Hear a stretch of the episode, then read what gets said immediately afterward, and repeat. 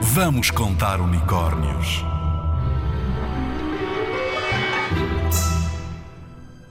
Já ouviste falar na Medusa? Era um monstro feroz que parecia assim uma mulher com a cabeça cheia de serpentes. Imagina, em vez de cabelos, só tinha serpentes. E também usava um cinto com serpentes em forma de trança.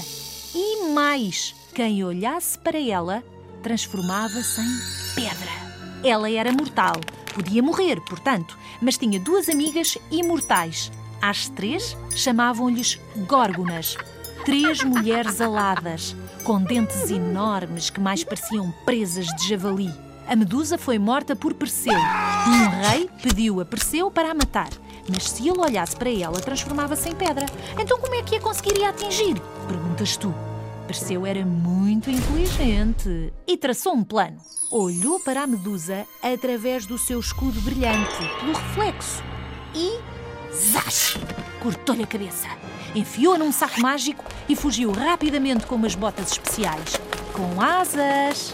E do sangue da cabeça da Medusa, sabes o que é que nasceu? Consegues imaginar? Um cavalo que voava! Sim, que voava! Pégaso, cavalo alado, aquele cavalo com umas grandes asas, um cavalo que voa. Sempre que os seus cascos, as suas patas, tocavam em algum lugar, nesse lugar nascia uma fonte. Ai, tantas histórias que há para contar do tempo da Grécia Antiga!